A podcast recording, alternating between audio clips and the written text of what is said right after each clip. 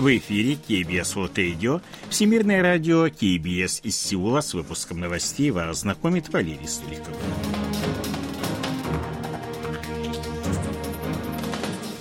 А основные темы этого выпуска в Пномпене пройдет встреча лидеров Республики Корея, США и Японии.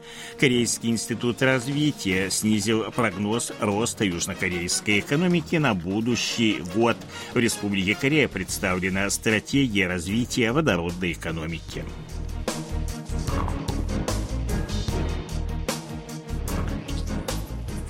А сейчас эти и другие новости более подробно. В рамках предстоящих в Пномпене региональных встреч представителей стран Юго-Восточной Азии президент Республики Корея Юн Со Гёль проведет 13 ноября трехсторонний саммит с президентом США Джо Байденом и премьер-министром Японии Фумио Кишидой. На многосторонних конференциях проходят различные важные двусторонние встречи, сказал президент журналистам по прибытии на работу 10 ноября. Он сказал также, что много думал о том, следует ли ему участвовать в предстоящих саммитах, когда прошло совсем мало времени после Итывонской трагедии, которая унесла жизни более чем 150 человек. Однако предстоящие международные мероприятия тесно связаны с экономическими интересами страны, поэтому и было принято решение об участии в них. 10 ноября исполнилось ровно шесть месяцев с начала работы Юн Со Гёля на посту президента, и в этой связи агентство Korea Research по заказу телерадиокомпании KBS 6 по 8 ноября просило тысячу взрослых южнокорейцев. Как оказалось, лишь 31,1% респондентов удовлетворены работой Юн Со Гёля на посту президента, 64,9% дали отрицательный положительную оценку деятельности главы государства. Уровень поддержки правящей партии «Сила народа» составил 26,5%, а крупнейшей оппозиционной демократической партии Тубуро 32,9%. Погрешность при обработке данных может составить плюс-минус 3,1% при уровне достоверности 95%. Народ страны хочет, чтобы было проведено подробное расследование Тывонской трагедии силами полиции, результаты которого будут переданы в прокуратуру для анализа. Об этом заявил президент Республики Корея Юн Со Гёль в ходе состоявшейся 10 ноября встречи с журналистами по прибытии на работу. Тем самым он отверг стремление оппозиции провести парламентское расследование.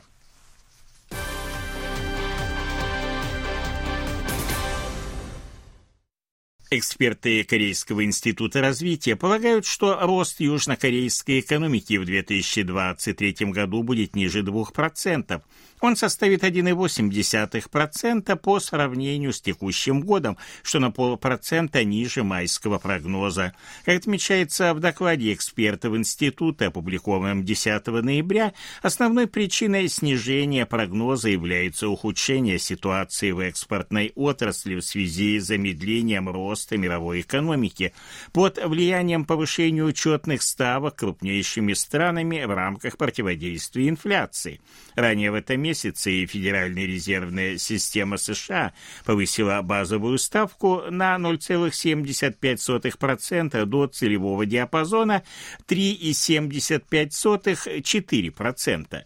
К другим внешним факторам риска относится политика Китая по борьбе с COVID-19, которая может вызвать новые сбои в глобальной цепочке поставок. Ожидается также рост задолженности по кредитам в частном секторе, что замедлит темпы восстановления восстановления потребления. Частное потребление, как ожидается, вырастет в будущем году на 3,1% в годовом исчислении. При этом цены останутся на высоком уровне, хотя и не исключено их незначительное снижение. 9 ноября состоялось первое после начала работы нового правительства заседание Комитета по водородной экономике. Правительство представило стратегию развития водородной экономики, которая предусматривает распространение до 2030 года более 30 тысяч коммерческих автомобилей на водородных топливных элементов. Для этого будет расширена программа выплаты субсидий на приобретение соответствующего транспорта, а также снижен налог на покупку. С целью обеспечения достаточным количеством топлива решено создать объекты по производству 40 тысяч тонн жидкого водорода в год. По данным Корейского управления по контролю и профилактике заболеваний 9 ноября в стране зарегистрированы 55 365 новых случаев COVID-19. Это на 7 107 случаев меньше, чем в предыдущий день, но на 20% больше, чем неделю назад. Для среды нынешний показатель является максимальным с 15 сентября. Общее количество зараженных с начала пандемии превысило 26 6 миллионов человек. Карантинные власти считают, что началась зимняя волна коронавируса, и ее масштабы будут сопоставимы шестой волной, имевшей место летом этого года.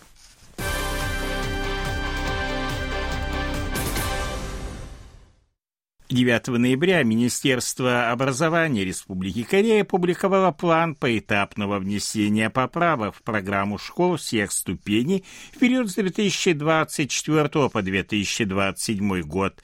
В частности, термины «свободная демократия» и «свободный демократический базовый порядок» будут употребляться параллельно с термином «демократия» в описании национальной идентичности некоторых исторических событий в учебниках для средних и старших старших школ. В учебниках истории Кореи понятие «процесс формирования правительства Республики Корея» решено поменять на «процесс формирования правительства Республики Корея» на основе принципов свободной демократии.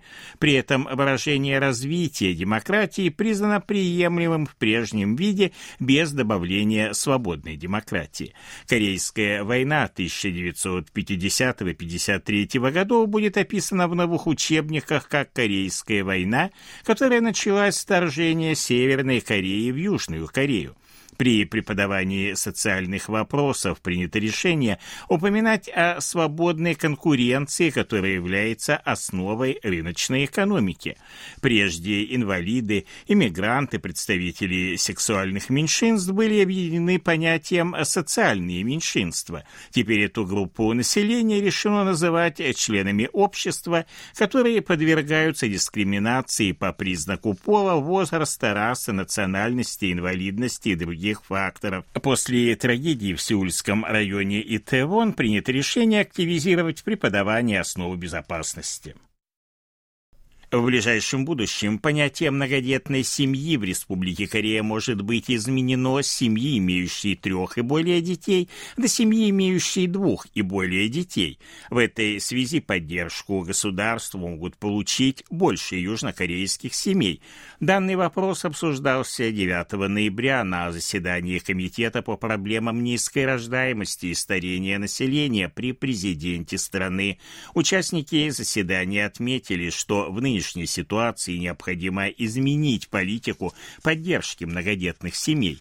Ранее правительство расширило программу стипендий для детей из многодетных семей и распространило программу присмотра за детьми из семьи с двумя детьми в возрасте до 12 лет.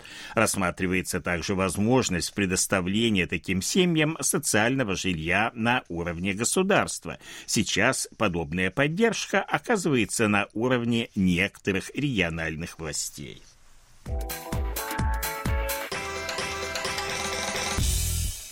О ситуации на бирже, валютном курсе и погоде. Главный индекс корейской биржи Коспи 2402,23 пункта. Индекс биржи высокотехнологичных компаний Косдак 707,78 пункта. Валютные курсы 1377 вон за доллар, 1382 воны за евро. В Сеуле впервые за последние 9 месяцев объявлено предупреждение высокой концентрации микропыли. Температура температура воздуха ночью до плюс 8, а днем до плюс 19 градусов. Это были новости из Сеула.